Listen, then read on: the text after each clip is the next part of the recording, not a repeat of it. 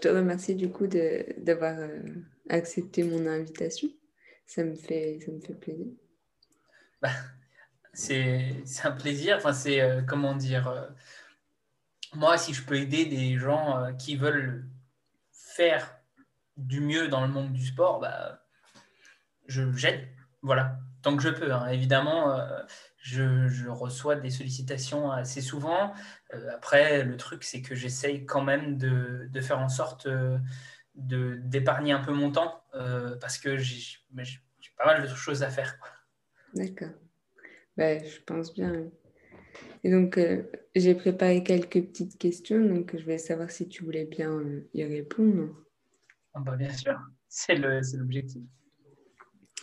Ben, la première question, c'est tout simplement, euh, je te demande de te présenter de la manière dont tu le souhaites. Euh, ben, moi, je m'appelle euh, Gaïs Galaya. J'ai une chaîne YouTube qui s'appelle Geek and Fit, qui était au départ un, blog, mais qui finalement s'est transformé en chaîne YouTube. Et, et dessus, je fais, basiquement, j'essaye en fait de de promouvoir un petit peu la, euh, la vérité scientifique, on va dire, à l'échelle euh, à l'échelle euh, sportive. mais quand je dis la vérité scientifique, ça fait un peu pompeux, mais c'est juste pour, pour me mettre en, opposition avec l'expérience personnelle comme unique, comme unique point d'ancrage, comme unique comme unique matériel sur lequel se fonder en fait. Et euh, c'est plutôt ça qui, définit ma chaîne YouTube. Après, je, ne suis pas que ma chaîne YouTube, je suis aussi euh, coach sportif en club euh, quand on a le droit d'ouvrir de, les clubs. Et puis, et puis ben, je suis coach sportif aussi, je fais du suivi en ligne et je suis peut-être avant tout pratiquant de kendo, euh, enseignant au dojo de Lyon pour les jeunes. Et, ça fait environ 13 euh, ans, 12-13 ans que je fais ça. Enfin, pas l'enseignement, hein, mais du kendo en soi. Voilà. D'accord. Donc, tu as un, rapport avec le sport depuis l'enfance. Quelquefois, ça va peut-être friser. Un peu. Est-ce que tu m'entends toujours? Là, je t'entends. Ok. Euh, non, je disais, oui, tu as un rapport avec le sport depuis l'enfance, du coup. Oui, c'est ça. Tu as, en fait, euh, ouais. tu as toujours pratiqué le kendo ou tu as pratiqué d'autres euh, arts martiaux ou sports avant? Alors, j'ai commencé le kendo à mes 13 ans. D'accord. Donc, c'est pas si, en fait, on va dire, Effectivement, c'est plutôt que la majorité des gens qui ont commencé le kendo, mais euh, quand on compare par exemple avec euh, les, gymnastes qui commencent à 4-5 euh, ans, c'est pas finalement tant que ça. après, le truc, c'est que j'ai toujours fait du sport, mais un peu à contre-coeur. C'est-à-dire que moi, quand j'étais petit, je, n'aimais pas du tout le, le, côté sportif et physique. Moi, comme je le dis assez régulièrement, ma mère, en fait, m'appelait son pot de fleurs. C'est-à-dire qu'elle me posait dans un coin, elle me mettait avec un livre, je lisais. Et j'ai toujours été beaucoup plus euh, versé dans, euh, dans le fait de lire et dans le fait de, m'évader dans des, euh, univers un peu fictifs, ce qui fait qu'à un moment, je, voulais, je voulais devenir dessinateur, en fait, professionnel. Et voilà, j'ai fait pas mal de, Enfin, au départ, toute ma scolarité s'est un peu orientée vers ça. Et puis après, derrière, j'ai un peu, j'ai bifurqué, on va dire, sur le sport au fur et à mesure parce que j'étais dans le kendo. Et euh, du coup, j'ai euh, ma, ma, mère, en fait, qui, elle, était une sportive de relatif haut niveau, euh, qui était, quand elle était plus jeune, elle a fait beaucoup, beaucoup de ski. Elle vivait, en fait, en, en Haute-Savoie, ou en Savoie, je ne sais jamais entre les deux peut-être que tous les Savoyards qui vont euh, nous écouter vont m'insulter parce qu'ils disent des choses comme oh, c'est comme la couture, la haute couture, ça se mélange pas. Mais bref, euh, toujours est-il que ma mère euh, était, enfin, a vécu une grande partie de son enfance là-bas. Et, et, du coup, bah, elle a essayé, je crois aussi pour mon épanouissement, de toujours me faire pratiquer une activité physique à côté de ce que je faisais à l'école. C'est-à-dire que j'ai, d'aussi loin que je me souvienne, j'ai toujours fait quelque chose. Alors, ça changeait souvent tous les ans parce que j'aimais rien, mais ma mère me disait toujours, tu fais quelque chose, même si, euh, si tu changes, etc. ou quoi, euh, même si c'est pas la même chose tout le temps, tu fais au moins un truc. Donc j'ai fait, euh, je suis passé par le judo, comme tout le monde, j'ai l'impression. j'ai fait du cirque, de, du, de l'escrime, de la danse hip-hop, du... Qu'est-ce que j'ai fait d'autre de l'équitation. L'équitation, c'est une des seules choses que j'avais à peu près appréciées. Problème étant que, euh, que j'étais allergique aux graminées. Euh, on l'a appris après. Et donc, du coup, c'est un peu compliqué pour faire de l'équitation. Et, euh, et, derrière, et derrière eh ben, j'ai attaqué le kendo et de la natation aussi. Fait. Et voilà, j'ai attaqué le kendo derrière. Comme le, le, pire débutant du monde, j'étais vraiment pas doué. Et puis, puis après, j'ai persévéré. Très bien. Et donc, euh, quel était plutôt ton... Tu as dit que tu étais coach sportif en ligne. Et par quel euh, diplôme es-tu passé? Quelles études euh, tu as fait? Alors moi, j'ai fait d'abord, un... au départ, hein, je voulais en fait aller vivre à l'île Maurice. C'est-à-dire que j'étais avec mon, mon, ex, en fait, fiancée. C'était, elle était mauricienne. Donc, du mhm. coup, moi, je voulais aller m'installer à l'île Maurice. Donc, j'ai regardé un peu toutes les options de diplôme qui se présentaient à moi. Et euh, effectivement, je pouvais faire un BPGEPS. Donc, j'ai tenté le, BPGEPS, mais je n'avais le droit qu'à une seule, euh, de rentrer dans une seule école, en fait, parce que euh, si je ne rentrais pas dans l'école que je visais, Pôle emploi ne me financerait pas. Et donc, je ne pouvais pas me, payer, en fait, ma formation BPGEPS comme ça. Donc, euh, donc du coup, j'ai tenté, euh, j'ai eu mes tests, il n'y a pas de souci, mais euh, je n'ai pas été pris dans l'école. Ils ont fait leur sélection de candidats, etc. Je n'ai pas été pris dans l'école. Bon, bah, tant pis. Hein, mais du coup, il me restait une autre option, une option qui était de faire ACE Personal Trainer, enfin de faire un diplôme de coach sportif en ligne en fait américain, mmh. parce que c'est certes un diplôme qui n'est pas reconnu en France, mais à l'île Maurice, c'était très bien en fait. J'étais allé me renseigner et c'était très bien pour, pour être coach là-bas. quoi. Donc du coup, je me suis dit, bah, je vais faire ça. Et je suis, euh, j'ai passé mon diplôme, pas de souci. Et puis en fait, après, ben, euh, juste après avoir eu mon diplôme ou presque, je suis, euh, on a rompu avec mon ex et je me suis retrouvé en mode, bah, qu'est-ce que je fais? Au départ, j'ai voulu faire une demande d'équivalent. Euh, et euh, parce que je me disais, bah, c'est peut-être possible de le faire. Euh, on a rejeté ma demande en disant, bah non, il n'y a pas du tout le même nombre d'heures, donc tu ne peux pas avoir une équivalence. J'ai dit, ah, bon, compliqué.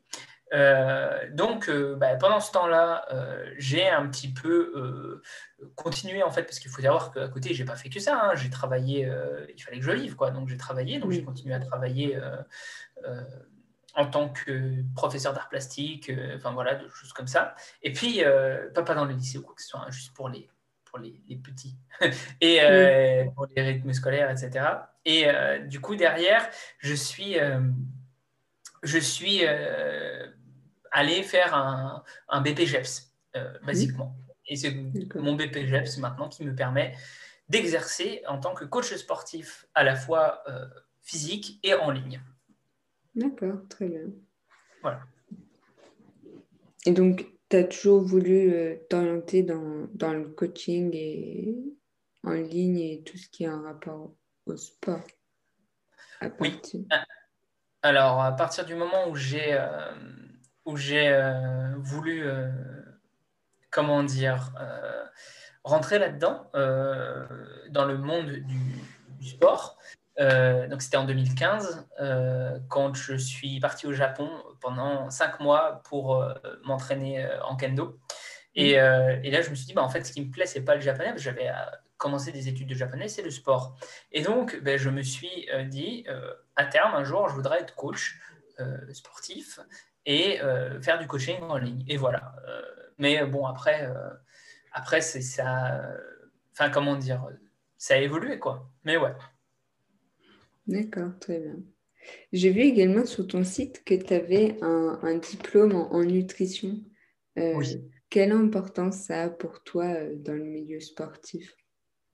Alors, c'est un, c'est un diplôme qui est lié au diplôme de Ace Personal Trainer euh, que tu peux avoir en plus en fait en formation. Et je pense, en fait, en réalité, pour moi, la nutrition, dans le côté coaching sportif, c'est c'est essentiel de, de, de, connaître au moins les bases, en fait. Et moi, j'essaie de connaître un petit peu plus que les bases. En revanche, je n'utilise pas plus que les bases pour mes coachings. C'est-à-dire que je ne suis pas euh, quelqu'un qui va les suivre en nutrition. Mhm. Euh, au-delà de, de, recommandations très globales, euh, les calories, le taux de protéines par jour, mais je ne vais pas plus loin parce que je, je, je, conseille évidemment des aliments Hein, euh, je dis, bon, voilà, euh, moi, je privilégie plutôt ça, on privilégie plutôt ça, mhm. mais, euh, mais je le fais que pour des personnes qui sont saines, qui ne sont pas pathologiques. Donc, c'est-à-dire que je différencie bien ça du fait d'être diététicien. Je ne fais pas de programme alimentaire genre, ah, bah, tu vas devoir manger ça le matin, ça le midi, ça le soir. Ça, c'est niette pour, pour moi. Et, et je ne, comment dirais je ne me permettrai pas de dire euh, il faut euh, avant telle compétition que tu manges telle chose.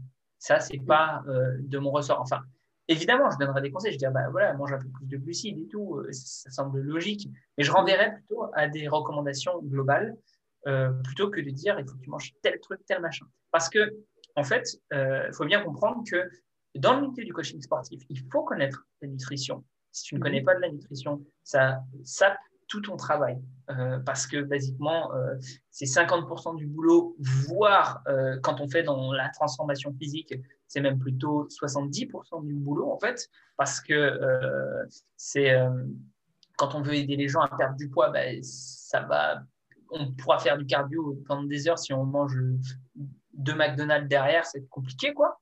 Et euh, ceci, étant dit, euh, ceci étant dit, je pense qu'il ne faut pas du tout euh, s'improviser et on peut vite le, faire gourou. C'est-à-dire que, en fait, il y a le monde de la nutrition est un immense bordel.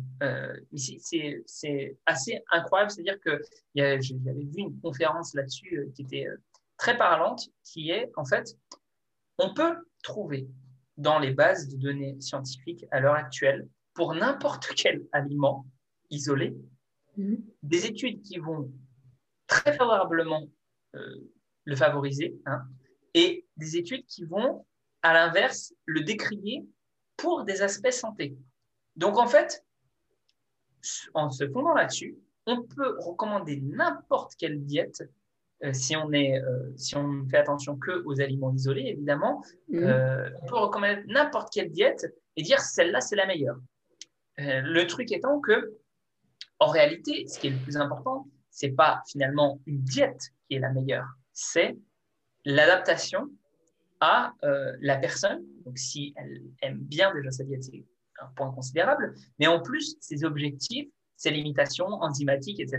On va prendre un exemple tout bête on voit que euh, les céréales complètes, les céréales complètes, ça, euh, ça aide, en règle générale, c'est un effet très légèrement positif sur euh, la perte de poids. Donc, on perd très légèrement plus de poids avec des céréales complètes. D'accord? Maintenant, si on prend ces céréales complètes-là et qu'on a une qualité de céréales complètes qui n'est pas très bonne, on va dire euh, euh, que en fait euh, il y a, je sais pas, il y a eu beaucoup de, produits phytosanitaires type pesticides, herbicides, etc. Mm. qui ont été déployés. Donc on est sur de l'agriculture pas forcément raisonnée. Et on se retrouve en fait avec des céréales qui seront moins bonnes si elles sont complètes, parce que quand c'est complet, on n'enlève pas la cosse qui est autour mm. du, du, comment dire, de, de la plante. Donc c'est potentiellement plus contaminés, donc plus de perturbateurs endocriniens. Mais en plus, et c'est là, là encore, c'est quelque chose de, mineur, on va dire, c'est pas si grave. Mais en plus, si on ajoute le fait que, imaginons que tu sois euh, intolérante au gluten, d'accord? Tu es intolérante au gluten, euh, bah, si tu prends du complet, euh, si tu prends des céréales qui vont contenir plus de, gluten, bah, tu vas te retrouver avec, avec plus de problèmes. Et si tu es sensible à, ça au niveau intestinal, etc., bah, à mon avis, tu retrouves avec des problèmes de santé qui vont peut-être pas vraiment favoriser, on va dire, la perte de poids, etc. etc. Donc, en réalité, euh, ben, c'est un petit peu, euh, comment dire, si on prend une étude qui a été faite sur des gens qui sont euh, coéliaques, ou coéliaques, je ne sais plus le, terme français et anglais, bref, on prend des gens qui sont intolérants au gluten, ben, tout ce qui va contenir des céréales, du, gluten, ben, ça va être mauvais, en fait. Et du coup, euh, on va se retrouver avec des, résultats très mauvais et, et on on va pas avoir comment dire, un impact positif, alors que dans la population générale, on aurait un impact positif. Et encore, quand c'est signalé dans l'étude, enfin, quand c'est plutôt pris en compte dans l'étude, on dit, bah voilà, euh, euh, on a pris des gens qui sont coliaques et on, a regardé. Bah, mmh. finalement, euh, c'est pas, euh, pas problématique parce que les gens vont l'extraire quand ils font par exemple une méta-analyse ou quoi que ce soit. Mais il se peut très bien que tu prennes un échantillon de population tu vois, un échantillon de population que tu penses pas du tout cœliaque ou que ce soit, et tu n'as pas de bol, tu te retrouves euh, sur 20 personnes, tu te retrouves avec euh, 10 cœliaques, 10 cœliaques, tu vois, mmh. euh, ou 5 même, ou 3, tu vois. en réalité, je crois que euh, dans la population générale, en Europe en tout cas, on est genre à 5%, tu vois, de gens mmh. qui sont comme ça. Donc, même si tu te retrouves avec 3 sur 20, c'est significativement plus. Si mm. ces gens-là, tu ne les extrais pas de ton étude, ben, ça va avoir un impact global peut-être négatif parce que ben, justement, ce n'est pas, pas forcément, euh, comment dire, euh, enfin, eux, ça va avoir un effet très négatif et, et comme d'habitude, ça a un effet que légèrement positif, ben, ça va plutôt tirer du côté négatif. Et donc, c'est pour ça qu'il faut être très prudent avec les études en nutrition et qu'il faut toujours remettre les choses dans leur contexte. Donc, euh, je ne sais pas si on est un petit peu plus loin que la question de base, mais pour moi, c'est très important de connaître la nutrition. Maintenant, il ne faut pas s'improviser euh, gourou. je pense que ça vient aussi peut-être du fait que c'est une science un peu nouvelle et il y a chacun qui essaie d'exprimer son, son, point de vue. Et... C'est pas vraiment une science nouvelle, la nutrition. C'est euh, surtout une science qui, enfin, ne fait pas beaucoup de consensus justement à cause des méthodes. C'est-à-dire qu'on a des, recommandations nutritionnelles depuis un, petit moment déjà. Euh, évidemment, euh, effectivement, c'est plus nouveau que les mathématiques, ça c'est mm. sûr. Encore que finalement, on a commencé à manger avant de commencer à faire des maths. Donc, euh, est-ce qu'on mm. pourrait dire qu'il n'y avait pas des proto-sciences de la nutrition qui étaient, qui étaient plus anciennes? Mais, euh, mais dans l'idée, euh, mais dans l'idée, voilà, euh, le, quand ça a été formalisé, je ne sais pas, mais je ne pense pas que ce soit plus vieux que la formalisation des mathématiques. ceci étant dit, ça fait un petit, ça fait un petit bail quand même qu'on s'y connaît, et je pense que c'est pas je pense que ce qui manque beaucoup, en fait, mais ce qui va se développer, c'est justement tout ce qui est euh, nutrigénomique, tout ce qui est l'individualisation, en fait. Un petit peu mm. comme les, finalement, on retombe dans la même chose au niveau des protocoles d'entraînement scientifique. Hein. Euh, on, a, on peut avoir un petit peu du tout et du n'importe quoi sur plein de protocoles d'entraînement parce qu'en fait, euh, à l'heure actuelle, on n'est pas capable avec précision de discriminer les facteurs qui font que euh, telle ou telle personne va répondre à tel ou tel type d'entraînement. Donc en fait, on prend des personnes globales, on dit, bon voilà, on essaye un truc, puis on regarde et on, on regarde la moyenne. C'est bien, mais, euh, mais on n'a pas isolé euh, finalement euh, les choses. Enfin, on ne on fait pas un travail de, de, chirurgien tel que j'aimerais bien qu'il se fasse en fait. On fait un travail plutôt de, de boucher quoi. On, on découpe à la à, mm. à, l'à peu près et c'est pas grave parce qu'il faut bien commencer quelque part. Mais je pense que je suis assez favorablement euh, positif sur le fait que ça va évoluer dans ce sens-là. D'accord. Très bien. Et donc, euh, j'avais, j'ai constaté que du coup, tu as ce goût pour, euh, pour les études scientifiques. Et, euh, est-ce que c'est quelque chose que tu as développé au fur et à mesure du coup de, de ton expérience c'est quelque chose que tu as appris au cours du BPGEPS ou... Non, pas du tout au cours du BPGEPS. En fait, je j'ai pas appris grand-chose. Enfin, j'ai appris des choses hein, du point de vue théorique dans le BPGEPS, heureusement. j'ai mm. surtout plutôt révisé des notions d'ailleurs.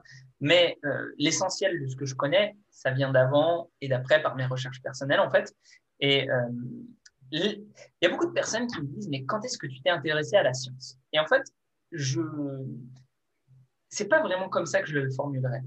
Moi, depuis que je suis tout petit, je, je déteste en fait apprendre des choses fausses. Euh, je vis ça comme une grosse perte de temps et, euh, et j'aime pas qu'on me mente parce, mm. pour, euh, pour rendre les choses plus jolies. Par exemple, j'en ai beaucoup, mais vraiment beaucoup, quand j'étais petit, euh, voulu à ma mère, quand elle m'a dit que le Père Noël n'existait pas, euh, de m'avoir fait croire ça, en fait, avec autant de, comment dire, de, de, de véhémence. Quoi. Ils ont fait venir un faux Père Noël dans le salon qui était descendu par le petit bois de moi. Enfin, truc de malade, quoi. Et en fait, mm. j'ai toujours un petit peu eu cette euh, comment dire Déjà, j'ai confiance dans les gens de façon générale. Euh, j'ai appris à mes dépens qu'il ne faudrait peut-être pas trop de temps en temps, mais tant pis. Et, euh, et du coup, j'ai un petit peu cette crédulité-là, mais, mais du coup, j'essaye quand même. le fait d'avoir cette crédibilité, en fait, m'a fait croire beaucoup de choses que j'aurais pensé vraies, mais qui n'étaient pas vraies. Et j'ai été vachement déçu, en fait. Beaucoup déçu, beaucoup déçu que tous, tous les on dit, tous les, le savoir populaire, l'essentiel du savoir populaire, bah, c'est pas vrai en fait. C'est que des simplifications euh, qui sont faites pour te rassurer et, et ça m'a beaucoup emmerdé, vraiment. Donc, à un moment, je me suis dit, bon, bah, comment est-ce qu'on apprend des trucs qui sont vrais? Eh ben, on essaye d'isoler la logique dans le fait de trouver, la, la, méthode en fait, dans le fait de, de trouver les informations qui sont vraies. Et à partir de là, euh, c'est une démarche en fait que j'ai eue. J'ai pas recréé la démarche scientifique moi-même tout seul dans ma tête, mais ma façon de, penser, en fait, s'oriente naturellement vers une façon de penser scientifique euh, parce que c'est une perte de temps en fait de faire euh, autrement. C'est pour ça que j'aime bien les études. D'accord. Et donc, est-ce que euh, tu préfères plutôt les études scientifiques euh, Tu accordes plus de place aux études scientifiques qu'à une démarche plutôt empirique ou les deux se recoupent finalement un petit peu Alors en fait, effectivement, c'est-à-dire que mais beaucoup de gens en fait font la, la confusion de dire d'un côté il y a l'expérience de terrain et de l'autre il y a les études scientifiques. C'est pas du tout vrai en fait. l'expérience de terrain, ça n'est qu'une euh, ce n'est que de l'étude scientifique, mais moins bien. C'est-à-dire qu'en fait, ou si tu veux, dans l'autre sens, l'expérience de terrain, c'est, euh, enfin, l'étude scientifique, c'est l'expérience de terrain où on a essayé d'éliminer tous les, tous les cofacteurs, euh, toutes les variables qui font qu'on ne peut pas identifier l'effet réel de, du protocole. Et quand on comprend ça, en fait, on, ce sont deux choses qui sont intrinsèquement liées. La seule chose, en fait, elles sont sur un spectre, euh, enfin sur peut-être plusieurs, mais en tout cas, moi, celui que j'aime bien, c'est ce spectre-là. C'est qu'en fait, euh, ces deux curseurs qui sont liés, c'est d'un côté, tu as la précision. Donc la précision, c'est l'étude scientifique absolue, mmh. c'est l'étude scientifique, euh, RCT, bien contrôlé, machin, etc. Et l'imprécision totale, c'est euh, ça a marché pour euh, un de mes athlètes euh, une fois, tu vois. Et le truc, c'est que la précision, ça a un prix. C'est que on ne peut pas avoir de la précision sans avoir un protocole super strict et donc sans avoir soit du temps, déjà au minimum, du temps, des moyens, des, des, de la rigueur, etc. Et du coup, ben, quand ça demande tout ça, on ne peut pas aller aussi vite que l'expérience de terrain.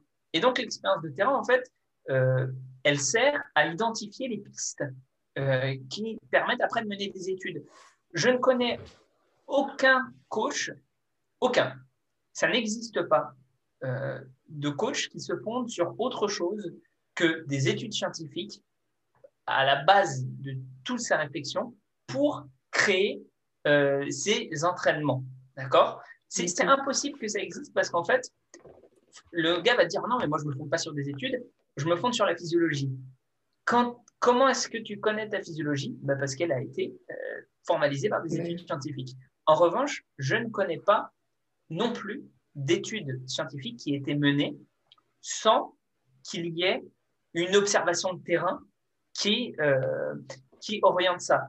Euh, et c'est pareil, on va dire oui, mais les études qui ont été menées par rapport à d'autres études. Oui, mais au bout d'un moment, il y a quand même une observation de terrain.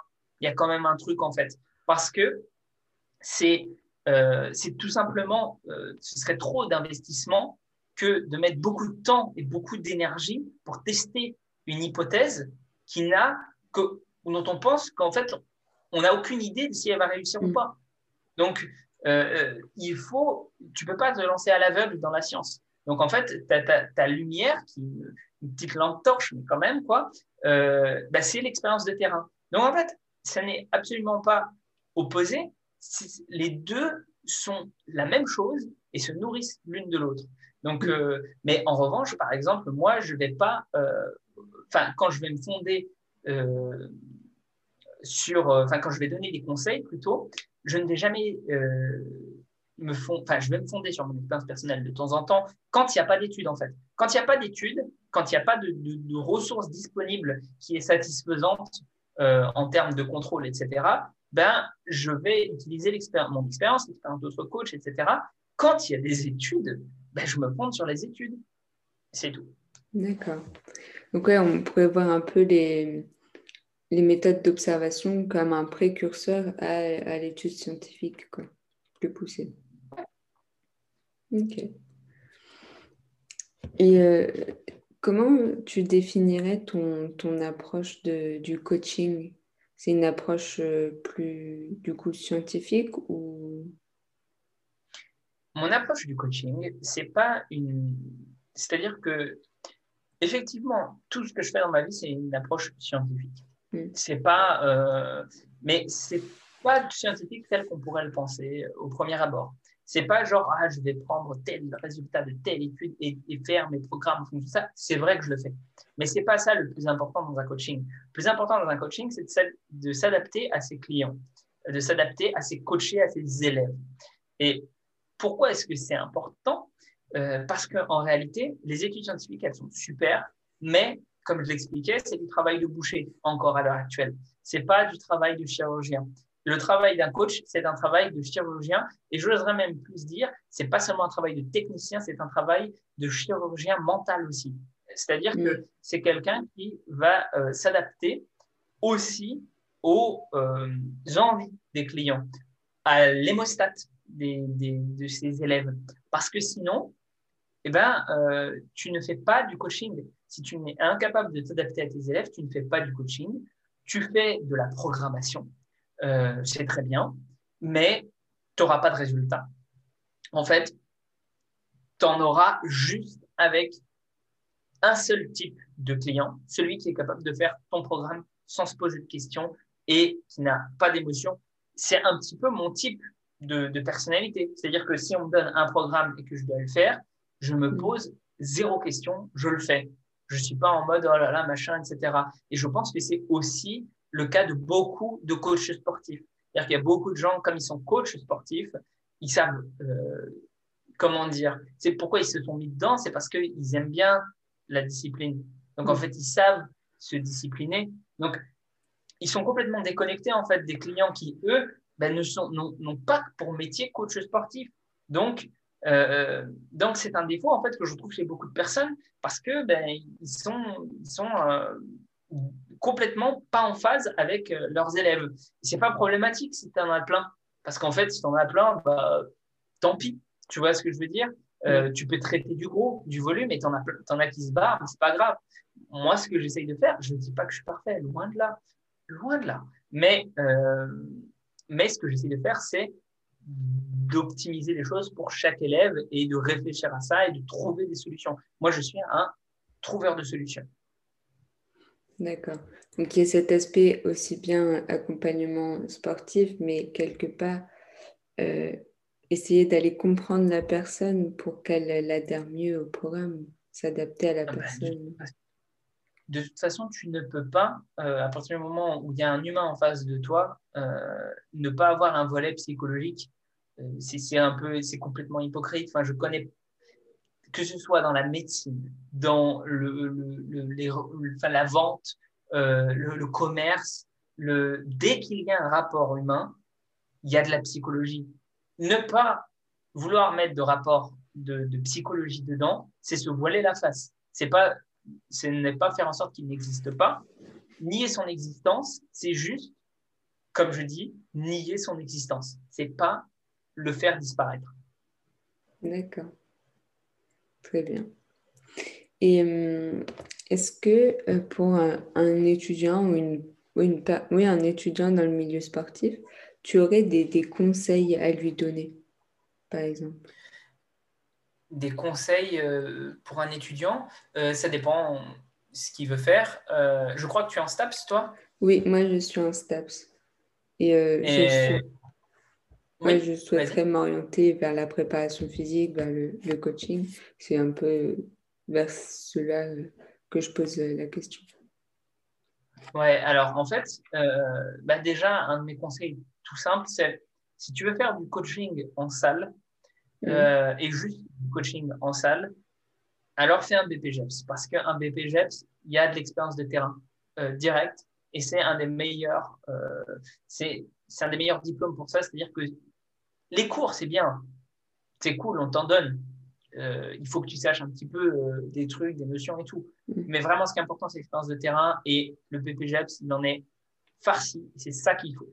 Si, euh, enfin, c'est pareil pour un hein, je crois que c'est à peu près la même, la même chose en termes d'expérience et tout.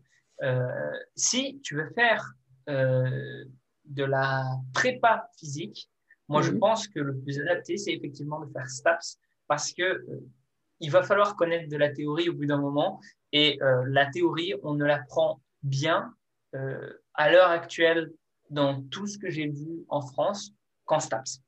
Euh, on apprend la rigueur, on apprend la, le, les statistiques, tout ce qu'il faut pour décrypter déjà les études scientifiques, mm. tout ce qu'il faut pour aider ces, comment dire, ces coachés, enfin ces athlètes à mm. performer au mieux. Il faut pas s'en contenter, évidemment, mais c'est la meilleure base. Et, euh, et, je, tous les gens que je connais qui ont fait un Master STAPS sont ressortis avec un bagage très solide de ce point de vue-là. Et ce sont euh, parmi les gens, les, les, francophones, probablement, ce sont les personnes avec qui c'est le plus euh, agréable de discuter de préparation physique. S'il n'y a, a, pas photo, STAPS, c'est super. Donc, si jamais tu veux faire ça, il ben, faut, faut aller faire STAPS. Euh, maintenant, euh, je crois qu'il y a aussi euh, moyen de faire une formation type DU pour la préparation physique qui mhm. est, il me semble, pas mal du tout. je connais quelqu'un qui en a fait une et qui est très calé. donc pourquoi pas? C'est très dur. je pense que c'est plus dur qu'un master parce que parce que ben, c'est beaucoup de prise en main de ton côté. ça se fait sous forme de séminaire en fait. Euh, donc, c'est pas plus dur qu'un master, je pense, en termes de niveau exigé. En revanche, c'est plus dur en termes de, d'enseignement, de rigueur personnelle, etc. Donc, c'est pas réservé à tout le monde, mais ça reste une voie euh, d'entrée sympathique si on n'a pas envie de se retaper cinq ans euh, d'études pour faire de la préparation physique et que, par exemple, on a un BPGEPS comme moi. Donc, peut-être qu'à terme, j'en ferai un. Euh, pour faire vraiment de la préparation physique d'athlète.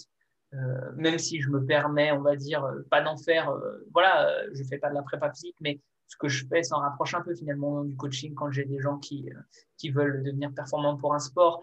Mais, mais je pense que c'est quand même très important de, d'avoir ce, ce, vrai truc si jamais on veut coacher des athlètes en structure, par exemple, des choses comme ça, bah, il faut.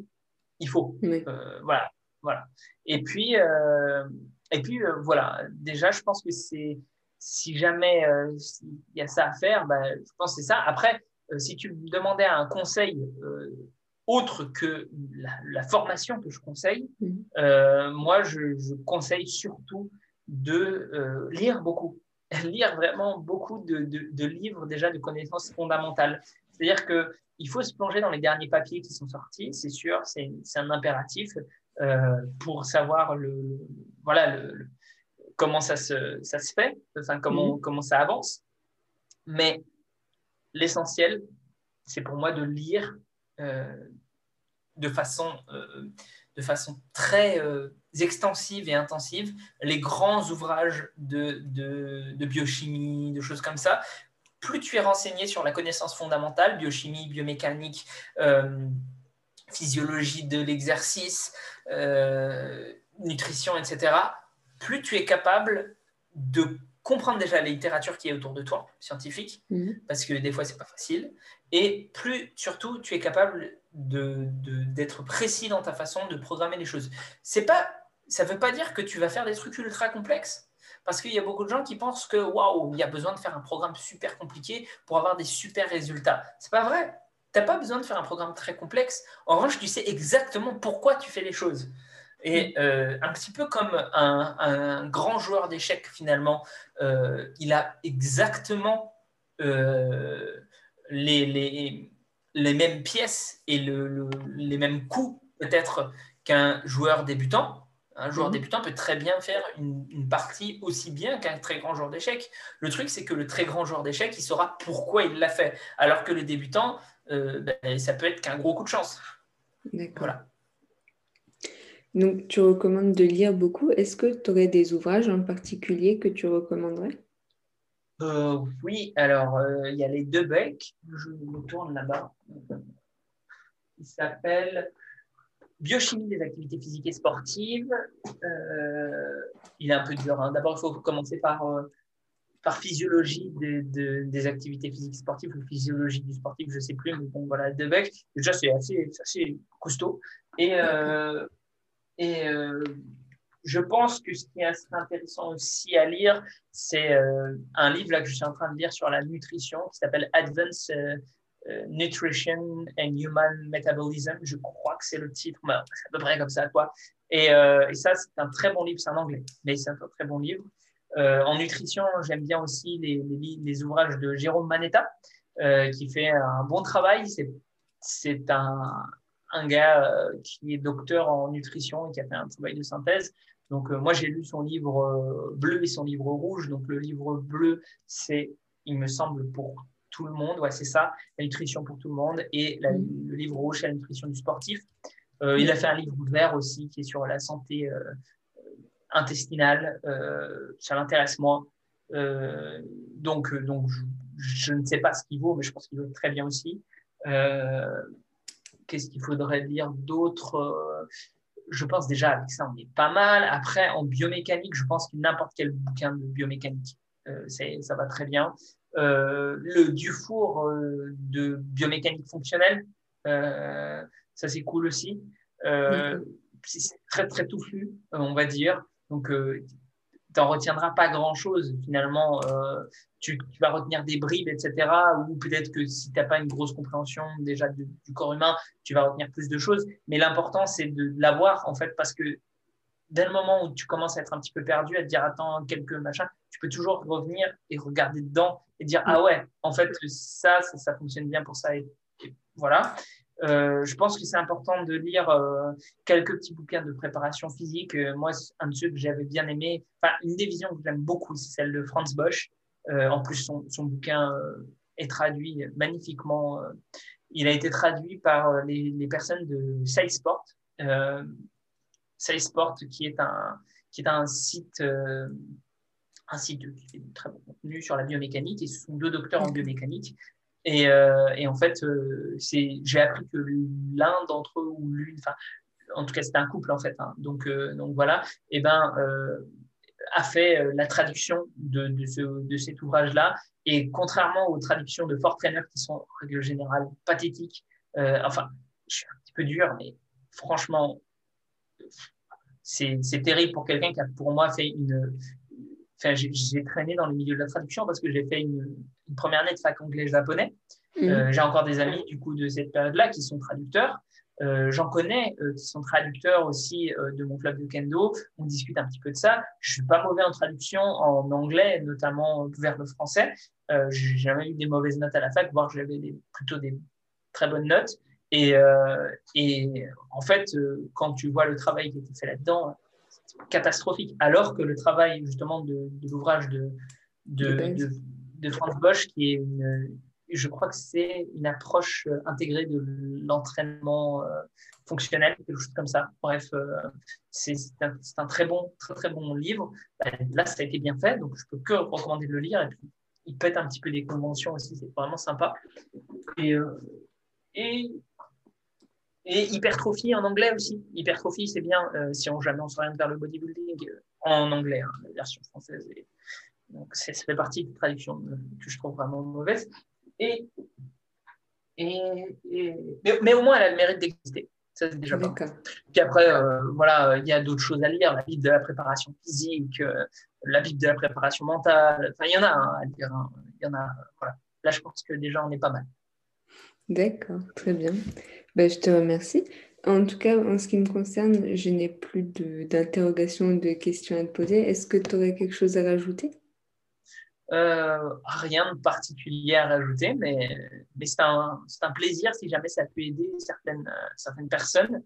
Euh, je n'ai qu'une envie, c'est que le, monde du sport euh, progresse vers, de la connaissance véritable, euh, même si ça va être dur, et euh, ça va être particulièrement dur euh, parce qu'on doit se discipliner en tant que sportif. Nous, on aime bien l'action, on aime bien le sport, mais falloir se discipliner, être capable de mettre la tête dans, le labo. Et, et à l'inverse, les gens qui sont plus dans le labo, il va falloir qu'ils soient capables d'aller un petit peu plus sur le terrain. ça pourra être bien. Et, mais je pense que c'est faisable. Je pense qu'on a notre place une place toute particulière parce que euh, nous, faisons partie des disciplines qui, euh, où c'est possible en fait. C'est-à-dire que où on peut euh, avoir des études scientifiques qui peuvent impacter directement la vie des gens. Et ça, je trouve ça assez formidable et je pense qu'on le, qu'on le souligne pas assez. Je pense que c'est le terreau idéal pour apprendre la méthode scientifique. Le sport, il n'y a pas mieux parce qu'en fait, tu peux directement apprendre ce que ça te fait comme impact sur toi. Alors que tu lis une étude sur euh, de, de, la, de la, la, physique ou j'en sais rien, à part si tu es physicien, tu t'en fous. Voilà. Alors que, alors que, ou même les maths ou quoi que ce soit, si tu es très curieux, ouais, super. Mais alors que le sport, on peut en faire quelque chose. Donc, euh, vraiment, poussons dans cette direction-là. D'accord, très bien. Ben, je te remercie en tout cas pour cet échange et euh, ben, je te souhaite une, bonne continuation euh, dans le club de kendo et puis dans ton coaching en général en tout cas.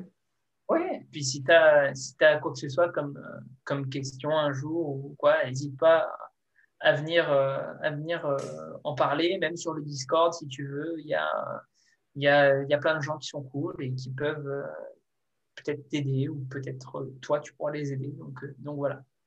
Ok, très bien. Bah, merci beaucoup. Puis bah, je te souhaite une bonne soirée alors. Toi aussi, bonne soirée. Merci, bonne soirée.